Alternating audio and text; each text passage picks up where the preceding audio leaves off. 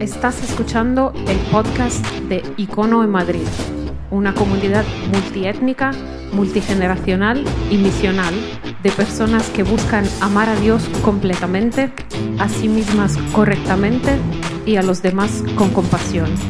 Este es el mensaje del domingo pasado. Buenos días, Icono. Eso es, gracias. a- para los que no nos conocemos, me llamo Joel. Soy pastor aquí con el equipo de liderazgo. Y ah, ahora vamos a eh, seguir, vamos a pasar a un momento donde abrimos las escrituras. Así que si tienes tu Biblia contigo ahora en Mateo capítulo 7, es donde estamos ahí en esta serie que llamamos el mensaje más famoso del mundo.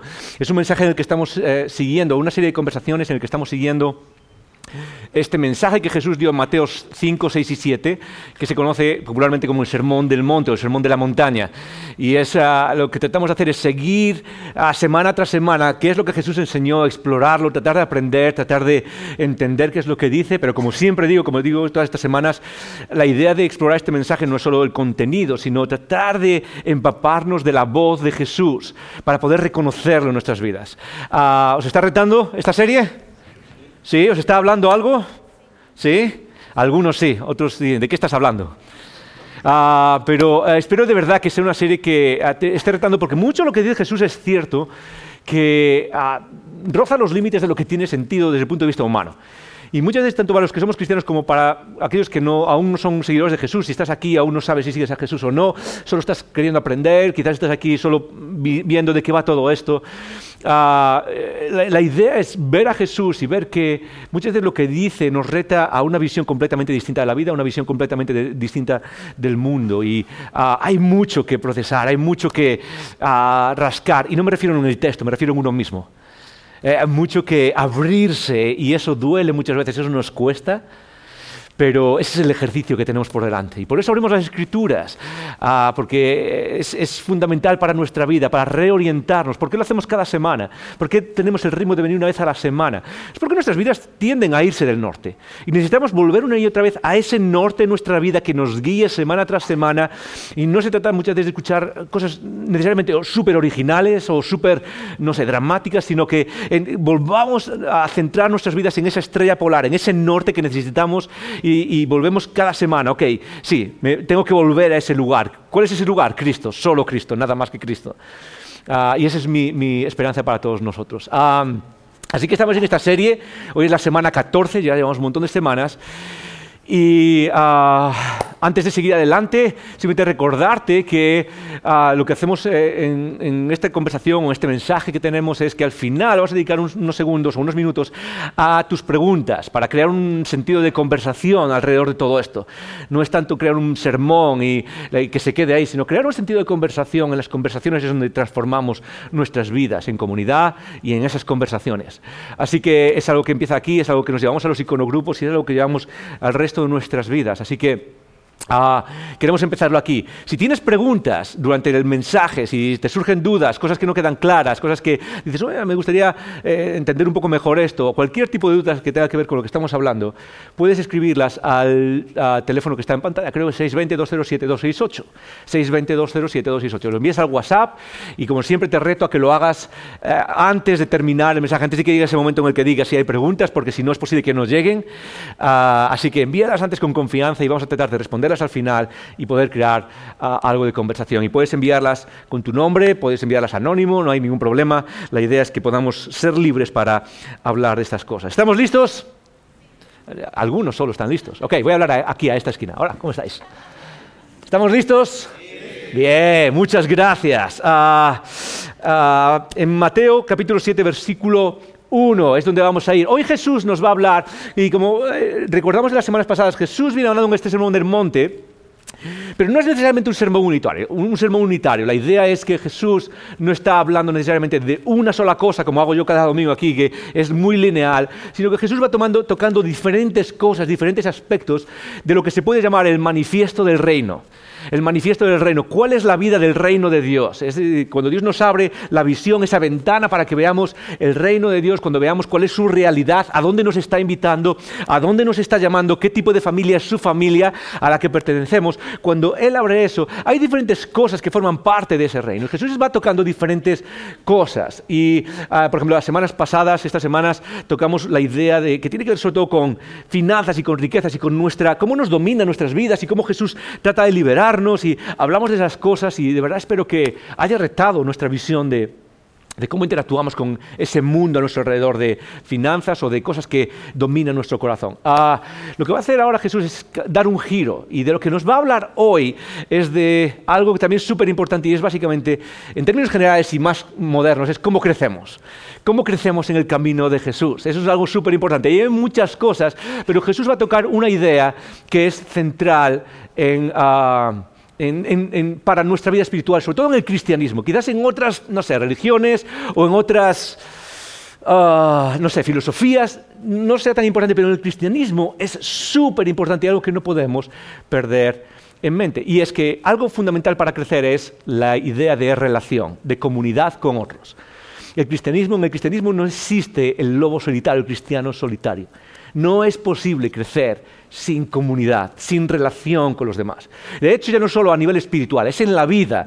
Eh, Jesús va a hablar de algo que tiene que ver con cómo crecemos ah, relacionalmente y con las tendencias que solemos aplicar en las relaciones con los demás con, cómo corregimos nuestras tendencias naturales en relación con los demás y eso nos va a ayudar a crecer, pero sobre todo, sobre todo, y eso lo vamos a ver al final, tiene que ver con esta comunidad, con nosotros, con aquellos que formamos parte de la familia de Jesús. Y Él nos va a retar a diferentes cosas, pero el paraguas general sobre el que está hablando es este, es muy sencillo es que si vamos a, vivir en el reino, si vamos a, vivir una, vida que crece, que madura, que florece en términos de virtud y en términos del poder del Espíritu, necesitamos vivir en relación unos con otros.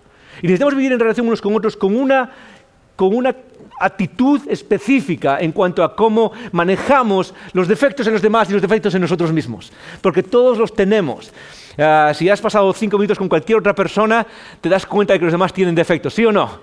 Todos los tenemos, da igual, la persona más perfecta del mundo va a sacar esos defectos. Y eso es algo que domina. De hecho, en el Nuevo Testamento se ve constantemente cómo Pablo escribe cartas para ayudar a las personas a decir, ok, sí es cierto, nos llevamos mal, hay, conflictos y hay cosas que nos chocan, pero tenemos que aprender a vivir en unidad para poder crecer en Cristo, porque si nos dividimos, eh, al final lo que vamos a terminar es perdiendo nosotros mismos. Y gran parte del Nuevo Testamento está dedicada simplemente a que entendamos lo importante que es mantenernos unidos, mantenernos juntos y vivir en comunidad. Por eso siempre decimos que los grupos, los iconogrupos, no es un apéndice de la iglesia, no es algo que pasa por semana, es como, ok, eso lo puedo dejar a un lado. El reto es que dediques ese tiempo como una disciplina espiritual para entrar en comunidad. La celebración es importante, la comunidad de los grupos es importante. ¿Por qué? Porque es ahí donde Dios transforma nuestras vidas, como vamos a ver en un segundo. Ah, algo súper interesante ah, a veces nos cruzamos con personas interesantes en nuestra vida, ¿sí o no? Raras. Uh, algunos dirán, sí, tú mismo. No, es broma. o no, a lo mejor no. Nos vemos con personas interesantes, ¿sí o no? ¿Alguna no sé, tenéis algún amigo, por ejemplo, de esos que se viste como esta persona que se viste en pantalla? ¿Alguna vez habéis visto a alguna persona que se viste así? Sí, ¿alguno tiene un amigo así? Sí, yo tengo un amigo así, ¿ok? Hay personas... Ah, esto no es un mensaje sobre moda, así que si alguien se viste así, hey, te amamos, ¿ok? No hay ningún problema. Pero es interesante llamar la atención, es como... Yo cuando veo a alguien así digo, ah... ok, hay algún problema, ¿no? O sea, es como algo falla aquí, ¿no? Y es interesante porque muchas veces te encuentras a personas, no, tiene nada que ver con la moda, pero muchas veces te encuentras a personas que pueden vestirse así.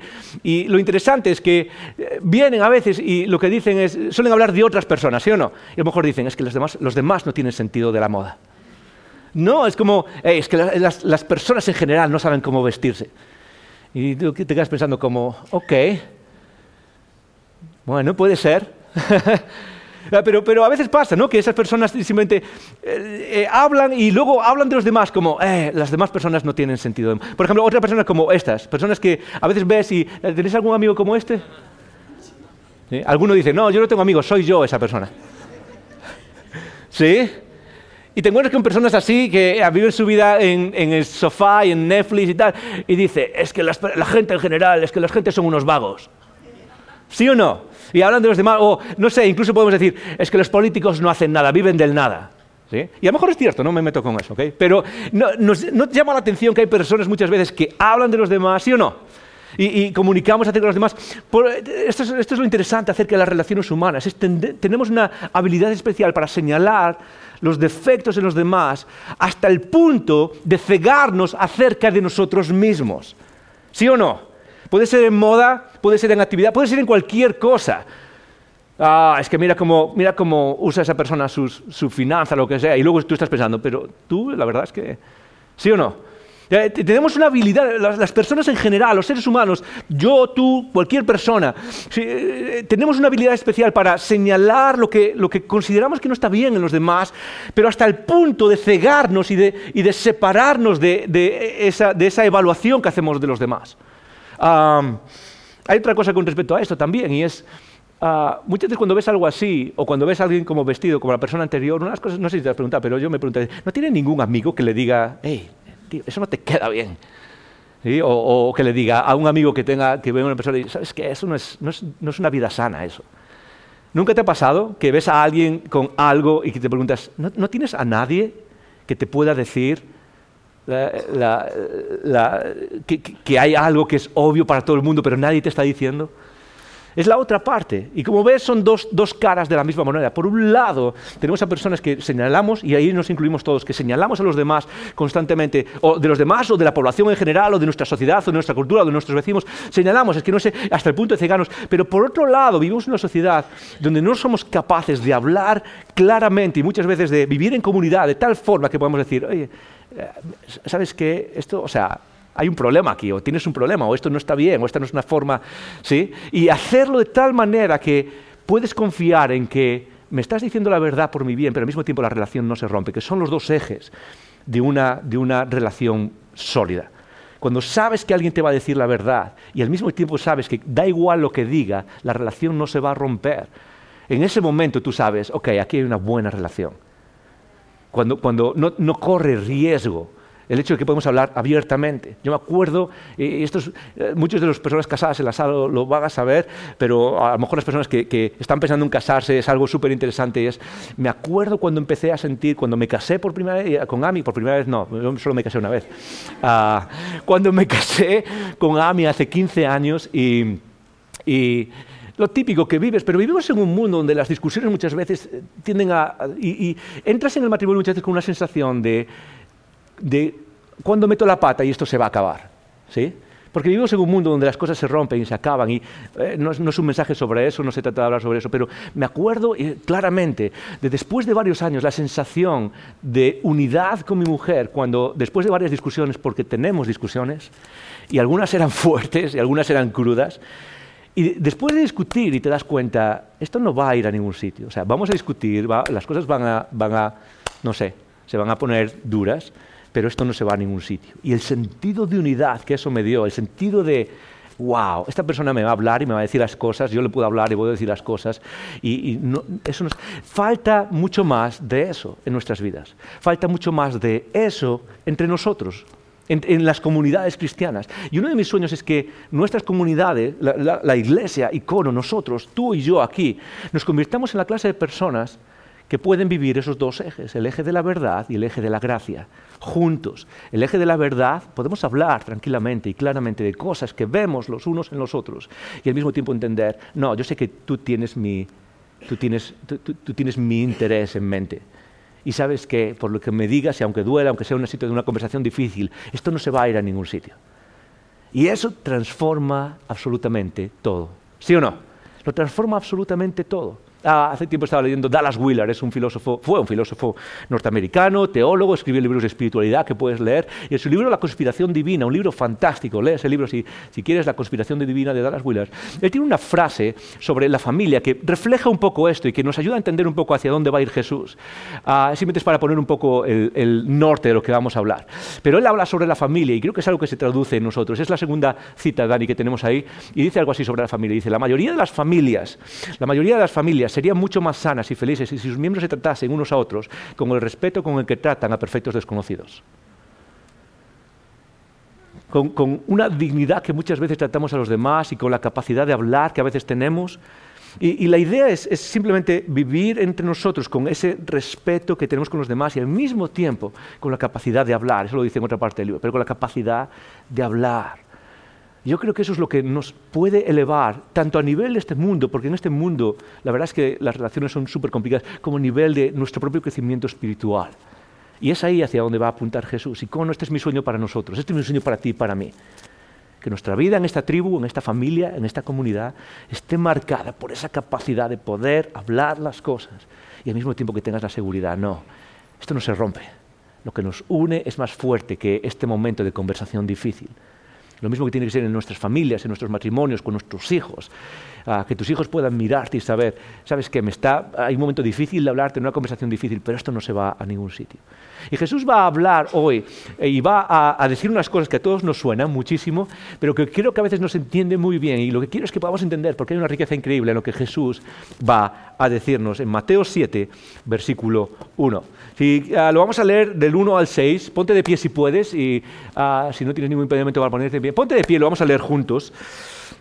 Ah, y lo voy a leer, y dice así, Mateo 7, versículo 1 dice así, no juzguéis para que no seáis juzgados. Porque con el juicio con el que juzgáis seréis juzgados, y con la medida con que medís os será medido. ¿Y por qué miras la paja que está en el ojo de tu hermano y no echas de ver la viga que está en tu propio ojo? ¿O cómo dirás a tu hermano, déjame sacar la paja de tu ojo y he aquí la viga en el ojo tuyo? Hipócrita, saca primero la viga de tu propio ojo y entonces verás bien para sacar la paja del ojo de tu hermano.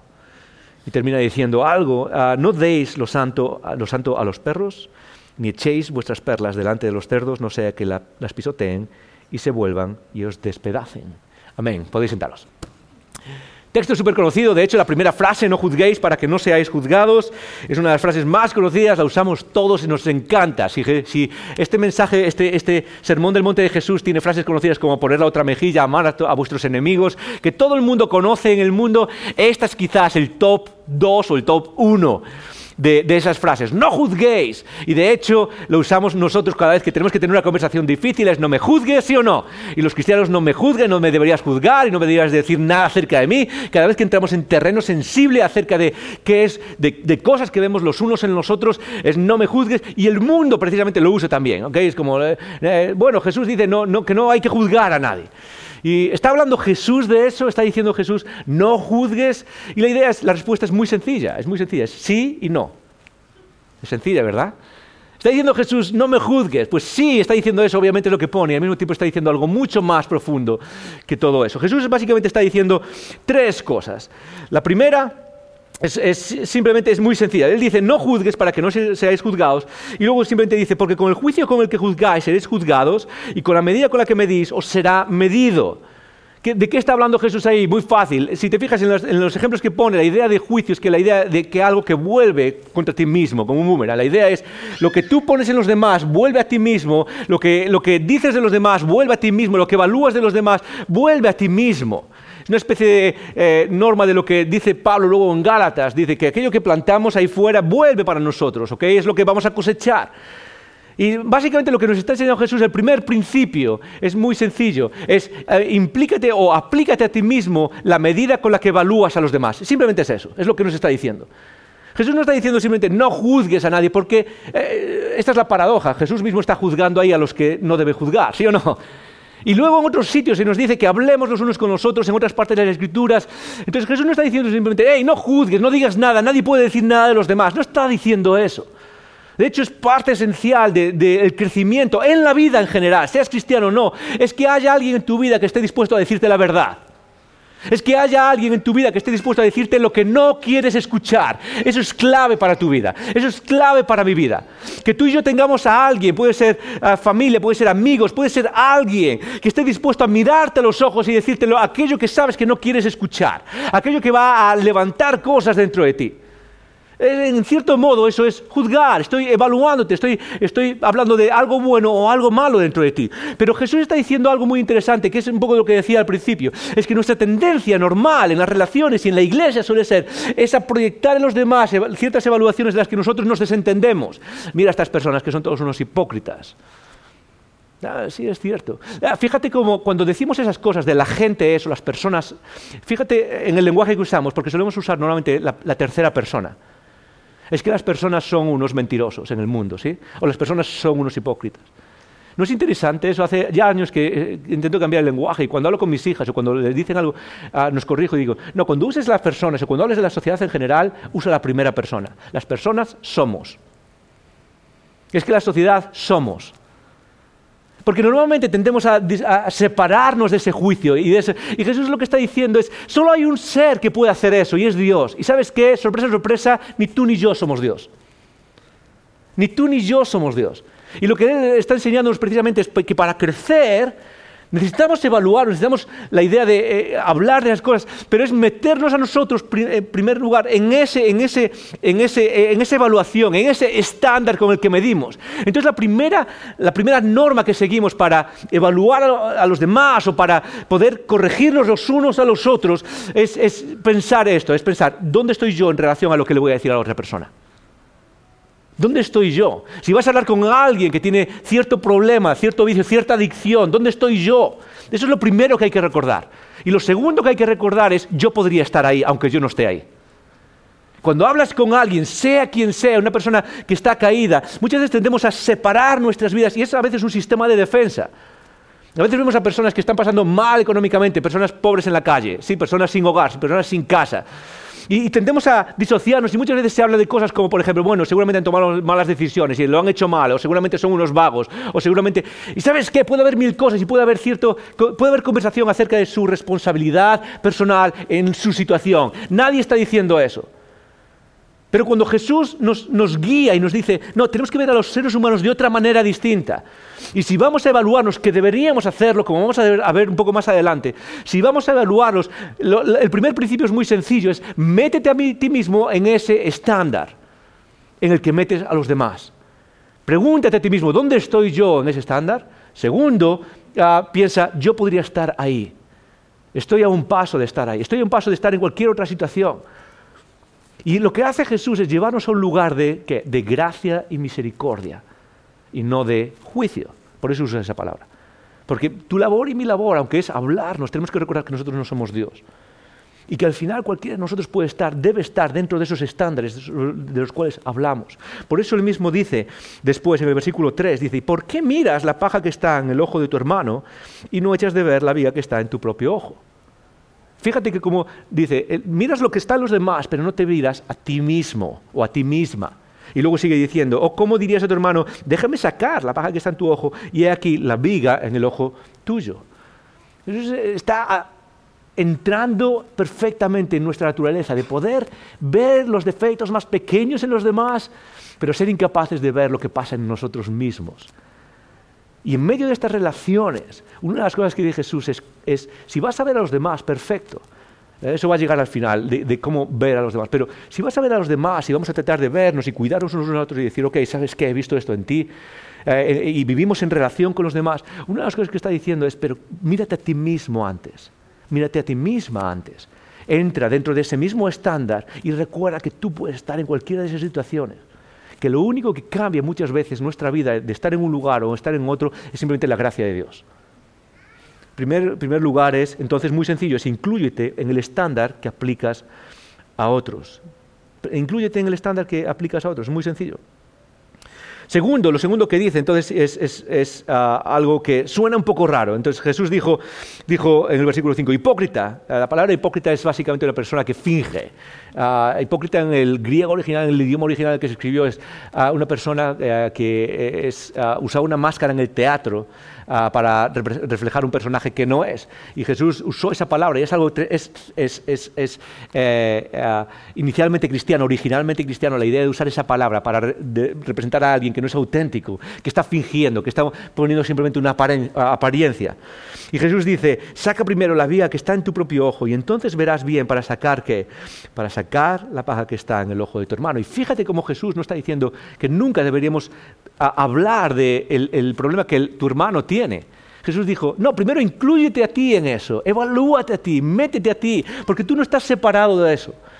Después de trabajar contigo mismo es cuando puedes tener eh, eh, conversaciones con los demás, puedes hablar con los demás acerca de cómo resolver esa situación que tú estás viendo en otra persona. Y Jesús entonces no está diciendo necesariamente, hey, nunca digas nada acerca los demás, no se te ocurra poner nada ahí afuera de lo que estás viendo en los demás, simplemente lo que está recordando es algo mucho más importante, más humano, más relacional. Si vamos a poner un círculo en el que deberíamos estar, al que Dios nos está llamando, entra tú también ahí. Ponte ahí y recuerda, estamos juntos en esto. Y cuando hables con los demás, simplemente di, no, yo estoy aquí contigo. Yo estoy eh, poniéndome bajo el mismo estándar, bajo, el mismo, uh, bajo la misma medida. Y luego Jesús dice esta frase al final, versículo 6, uh, ah, que es, es, es, es, interesante porque suena como desconectada y suena como, uh, no sé, dura, difícil. Dice esto, dice, no deis lo santo a los perros, ni echéis vuestras perlas delante de los cerdos, no sea que las pisoteen y se vuelvan y os despedacen. ¿Qué es lo que está diciendo Jesús? ¿Qué significa eso? Jesús está hablando de perros y de cerdos, y está hablando de perlas y de lo santo, y de no echárselo. Básicamente, ¿qué tiene que ver eso con lo demás, con la idea de relación y de juzgar a los demás? Y Jesús lo que está diciendo es algo súper interesante y es que, eh, en términos generales, básicamente lo que nos está diciendo es que nuestra evaluación o nuestro juicio debe ser con personas con las que estamos en relación, con los debe ser con personas con las que estamos en comunidad, con las que caminamos en el mismo camino. Eso es lo que está diciendo, básicamente que nuestro llamado no es evaluar a todo el mundo indiscriminadamente, a todo el mundo, poner estándares y, e ir por ahí señalando a todo el mundo, a nuestra sociedad alrededor, sino que básicamente cuando somos personas que queremos ayudar a los demás a crecer, que eso es lo que queremos ser como comunidad, es saber que soy una comunidad donde los demás quieren que yo crezca y soy parte de una comunidad que quiero ayudar a los demás a crecer. Eso es todo lo que hacemos aquí. Y Jesús lo que está diciendo es, ese es el epicentro de corregir, de hablar, de evaluar lo que está pasando en la vida de los demás y no simplemente convertirnos en, personas que quieren uh, simplemente corregir todo lo que está pasando en el mundo. A perros y cerdos era la, forma coloquial de hablar en aquel tiempo acerca de las eh, personas que no eran judías, personas que no eran parte del pueblo, que no estaban dentro del pueblo, que no eran parte del pueblo de Dios. Y Jesús utiliza este lenguaje, es un lenguaje duro, ¿sí o no? Es un lenguaje difícil. Está, como, está diciendo Dios que los gentiles, y Jesús está hablando de estas personas que son, y les está llamando perros y cerdos, y suena muy duro acerca de Jesús, ¿sí o no? Pero tenemos que entender algo, ¿ok? Quiero que entiendas algo acerca de Jesús y cómo Él habla y cómo Él enseña. Uh, Jesús habla en la tradición de los profetas y no en la tradición de los teólogos. Jesús habla, recuerda esto siempre, Jesús enseña, viene y habla en la tradición de los profetas, no en la tradición de los teólogos. ¿Cuál es la diferencia entre la tradición de los profetas y la tradición de los teólogos? Es muy, muy sencilla. La tradición de los teólogos es la tradición académica y eso es algo que viene sobre todo, no sé, a medida que evoluciona la iglesia en, el, en la Edad Media, es la eh, tradición de aquellos que analizan y explican y escriben libros, y se explica todo de una manera analítica y se eh, manejan conceptos. Y esa es una tradición que viene después, pero Jesús no está actuando como un teólogo, aquí está actuando como un profeta, la tradición del Antiguo Testamento, los profetas del Antiguo Testamento. Y los profetas del Antiguo Testamento tienen otra, otra ah, función distinta no son teólogos, no están tratando de definirnos y darnos libros de diccionarios, aquí están las palabras y aquí está todo perfectamente descrito. Lo que tratan es de revelarnos quién es Dios de una manera mucho más pictórica, mucho más dramática. Acordaos de los ah, profetas del Antiguo Testamento que, ah, que, hacen cosas, como por ejemplo quemar cosas o lanzar un hacha al río para que flote. Y ah, el mensaje de Dios viene a través de imágenes dramáticas e imágenes que de alguna manera capturan no solo nuestro, nuestro entendimiento, nuestra sistema cognitivo, nuestro sistema analítico, captura nuestra imaginación, nuestra visión del mundo de una manera tremendamente dramática. Porque en aquel momento, sobre todo, hay, dos cosas que necesitamos entender. La primera es que no había, la mayoría no tenía acceso a libros, ni sabía leer ni, escribir. Y los, profetas lo que quieren es enseñar algo, pero tienen que enseñar de una manera que sea fácil de recordar y que sea, que sea algo que la gente pueda recordar muy fácil. Y eso es básicamente la etapa donde está Jesús. Jesús está enseñando algo que necesita llegar a la mente de las personas que lo están escuchando y hacerlo rápido y hacerlo de una manera clara. Y por otro lado, lo que están haciendo es revelar algo acerca de Dios, no de una manera ética, sino de una manera existencial. Las personas que escuchaban a Jesús en aquel tiempo, sobre todo, no eran personas que, hey, voy a la universidad y aprendo a manejar términos, son personas que de alguna manera manejan el día a día de sus vidas y lo que hacen la tradición de los profetas es hablar de las cosas que Dios quiere hablar de una manera muy básica, muy... Ah, como una imagen, ¿sí? Es como enseñar de una manera muy visual. Y eso es exactamente lo que está haciendo Jesús aquí. Lo que está haciendo Jesús, y lo hace en otros lugares, es cuando usa estos términos dramáticos, estas frases directas como no juzguéis y cosas así. Lo que está haciendo Jesús es hablar en la tradición profética. Y eso es lo que hace también con los términos de ah, no deis lo santo a los perros, ni echéis vuestras perlas delante de los cerdos, no sea que las pisoteen y se vuelvan y os despedacen. No es que Jesús esté avalando la idea de, que las demás personas ah, son, ah, no tienen dignidad, como creían muchas veces los judíos en aquel tiempo, acerca de los gentiles. Lo que está diciendo Jesús es algo que tiene que ver con lo que vino antes, con la idea de, de juzgar, de evaluar, de vivir en relación. Y lo que está diciendo básicamente es Jesús es, cuando vayas a evaluar a alguien, lo que necesitamos hacerlo es entender que nuestro llamado no es para todo el mundo, es evaluarnos en relación, en la comunidad, en quiénes somos en nosotros, en, esta familia. Que nuestro llamado, en otras palabras quizás un poco más modernas, no, no estamos llamados a ser la policía moral de nadie en este mundo. Ahí fuera. Eso es lo que está diciendo Jesús. No estamos llamados a ser la policía moral, a tratar de legislar una moralidad cristiana. Muchas veces los cristianos en el mundo, sobre todo en el mundo, no sé, eh, eh, occidental, eh, levantamos puños y pancartas y queremos que el mundo viva bajo ciertos principios. Y la, verdad es que no estamos llamados a eso. No estamos llamados a, decirle al mundo que tienen que vivir bajo los principios del reino. Da igual lo que ellos sienten, da igual lo que crean. Lo importante es que vivan bajo esos y se legisla sobre eso. Jesús está diciendo básicamente es, necesitamos ser personas que logran hablar y establecer los principios del reino, pero tenemos que hacerlo entre nosotros. Lo que el mundo elija es lo que ellos eligen. Eh, Pablo, muchos años después, lo va a hacer de una manera quizás más clara. Primera Corintios 5. Primera Corintios 5, 12 lo tenemos ah, en pantalla, lo tenemos en pantalla. Dice así: Pablo les está escribiendo, 1 Corintios les está escribiendo a las personas en Corinto y lo que les está diciendo es básicamente que les escribió en una carta antes que no conservamos, les escribió diciéndoles tenéis que hacer ciertas cosas y, no os juntéis con personas que no las hacen, les está diciendo. Y básicamente hay un nivel, un estándar acerca de las relaciones que mantenemos con los demás, acerca de tener cuidado con quién nos relacionamos, porque al final las relaciones que tenemos son bidireccionales, están influenciando nuestras vidas. Y Pablo les escribió estas cartas y seguramente la gente le entendieron, ok, entonces no puedo juntarme con nadie. Empezaron a decir, no, no salgas con gente ahí fuera, no, no, no te juntes con gente de que no es parte de la iglesia, no, no hables con personas ahí fuera, no te relaciones laboralmente con otras personas, no, tienes que separarte, tenemos que ser, uh, vivir aparte. Y Pablo, para, para, para, para un segundo. Y esto es lo que les dice, les dice, más bien os escribí que no os juntéis con ninguno que llamándose hermano fuese fornicario, avaro, idólatra, maldiciente o borracho o ladrón ni con el tal, con el tal ni aún comáis. básicamente lo que está diciendo es, no, no, no, no me refería a todo el mundo. Me refería básicamente a gente que siendo, llamándose seguidora de Jesús, no es capaz de vivir bajo esos estándares, pues básicamente tenemos que mantener ciertas distancias. ¿Para qué? Para mantener el camino de la virtud entre nosotros y para básicamente no, no influenciarnos en algo que nos desvíe del camino. Y fíjate las palabras que usa, dice, eh, que fuese fornicario, básicamente eso es desviación sexual, eh, avaro, personas avaras, ¿ok? Personas tacañas, personas idólatras, personas maldicientes. La forma de hablar también influye, personas borrachas, ladrones, con el ni aún comáis. Comer en este sentido no simplemente poner comida en la boca, la comida en el mundo antiguo, igual que en el mundo de hoy, es una señal de amistad, es una señal de, cercanía.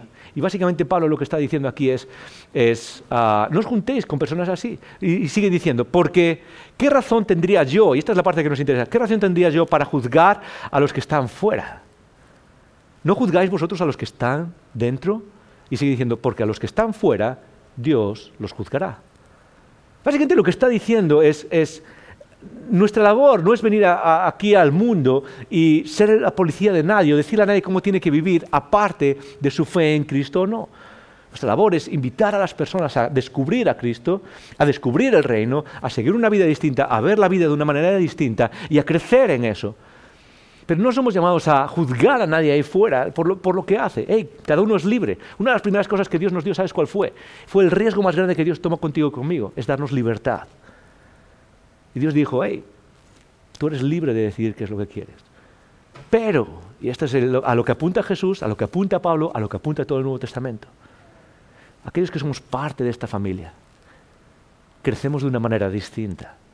¿Y cuál es esa manera? Es muy fácil es una manera en la que podemos hablar la verdad, saber que las personas que están a tu alrededor te van a hablar la verdad, la, verdad de lo que ven en ti, la, conversación difícil sobre algo que ven en ti. Imagínate la desgracia que sería vivir, ser parte de esta comunidad y que seas una persona eh, como la, historia, el cuento del rey desnudo, ¿verdad? Que todos sabemos. Y que viene aquí y que hay algo que cambiar y todo el mundo lo ve, pero nadie te dice nada. Esa no es la clase de comunidad que queremos ser. La clase de comunidad que necesitamos ser es aquella que podemos decir la verdad, pero este es el otro lado. Pero lo hacemos con tal gracia, con tal gracia, que sabemos que la relación no se va a romper, porque lo que nos une es más fuerte que lo que nos separa. Primer lugar, lo que nos dijo Jesús es, incluyete a ti mismo en el estándar que pones sobre los demás. En segundo lugar, entonces lo que nos dice es, aplica ese estándar, pero aplícalo en familia, en relación. No tenemos que ser personas que vamos por las redes sociales ahí siendo justicieros en el nombre del Señor. Y, siendo voceros y muchas veces simplemente diciendo al mundo cómo tienen que vivir. Nuestra, esa no es nuestra labor. Nuestra labor es decir, ven, ve lo que hay, descúbrelo. Y si quieres entrar, aquí estamos. Y en tercer lugar, y eso es algo que vemos aquí también, es que el objetivo de la evaluación, es muy, muy, muy importante recordar esto, el objetivo de la evaluación no es sentirse mejor con uno mismo, es ayudar a otra persona a crecer, a mejorar. El objetivo no es sentirse mejor con uno mismo. ¿Por qué decimos eso? Es porque una de las tendencias que tenemos para señalar el mal en los demás es muchas veces es sentirnos mejor con nosotros mismos.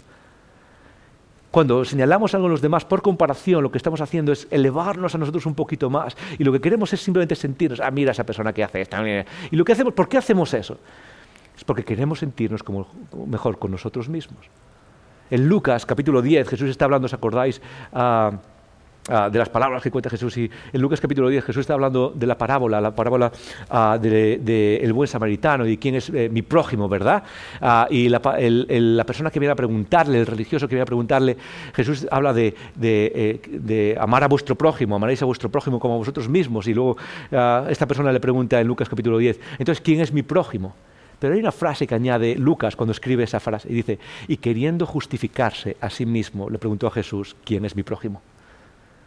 Esa frase, queriendo justificarse a sí mismo, simplemente significa eso.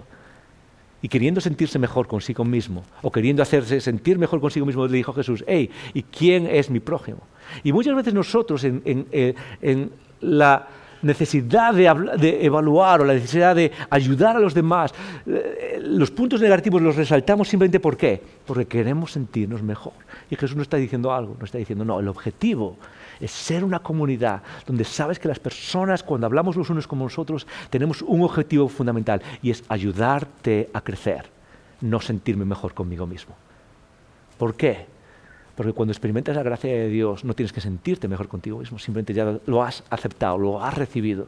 Y somos libres para poder hablar con los demás, para poder ayudar a los demás, sin necesidad de ponerlos, sin necesidad de, bajarlos y para sentirnos a nosotros eh, mucho mejor. Tres cosas simplemente. Aplícate a ti mismo lo que aplicas a los demás, hazlo en relación con aquellos que comparten el camino y hazlo por una sola razón, y es por su crecimiento, por su mejoría, por su florecimiento, no para sentirte mejor contigo mismo. En un segundo terminamos, pero antes quiero ver si hay preguntas. Ah, no sé si han llegado preguntas.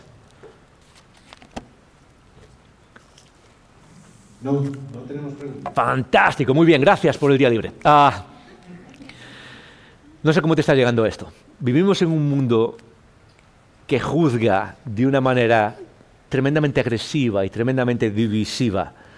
Vivimos en un mundo que juzga de una manera destructiva. Cuando Jesús se acerca y nos recuerda que la forma de crecer es en relación, y es precisamente en esa relación que puede hablar y tener conversaciones difíciles. Esa es la base de una madurez espiritual y emocional es la base, la base de la salud espiritual y emocional. Es tener esas conversaciones difíciles, es tener el espacio, el ambiente, la relación suficiente para poder hablar de esas cosas. Pero hacerlo de tal manera que podamos entender que no estamos aquí para destruirnos ni para, ni para dividirnos, sino precisamente para ayudarnos a crecer los unos a los otros. Y cuando tenemos una oportunidad increíble, increíble en la manera en cómo nos relacionamos, de marcar, de marcar esa diferencia con el mundo en el que vivimos para reflejar la belleza de Dios. Y eso se puede aplicar entre nosotros, en los grupos, en las familias, en los matrimonios. Es algo tremendamente increíble. No se trata simplemente de decir, no me juzgues. De hecho, te reto a que no usemos esas palabras. Es cierto que a veces duele y es cierto que a veces la gente se equivoca y a veces puede venir y decirte algo y no estás de acuerdo. Genial.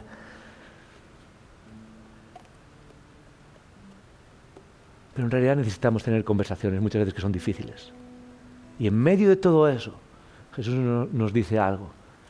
Nos dice, caminar juntos en esas conversaciones es lo que nos va a hacer crecer. Oramos juntos. Señor, te damos gracias por el mensaje de Cristo que nos reta de una manera increíble, que nos reta a crecer. Gracias por hablarnos de una manera que nos guía por el camino de la vida. Y Señor, queremos aceptar estas palabras, queremos vivirlas en medio de un mundo que, que se destroza verbalmente, que se destroza en juicios destructivos. Tú nos ayudas a ser una comunidad que es capaz de crecer juntos, que es capaz de tener esas conversaciones difíciles. Señor, queremos pedirte que tú nos guíes en medio de todo esto y pedir que tu Espíritu nos dé el poder para aplicarlo en nuestras vidas de una manera concreta. No nos dejes, Padre, caer en la tentación de relativizar lo que tú dices, de escoger las cosas que nos gustan y dejar las que no nos gustan. Tu palabra es verdad, Padre, y deseamos vivirla, deseamos aplicarla. Damos gracias por esto en el nombre de Jesús. Amén. Gracias por escuchar estos recursos.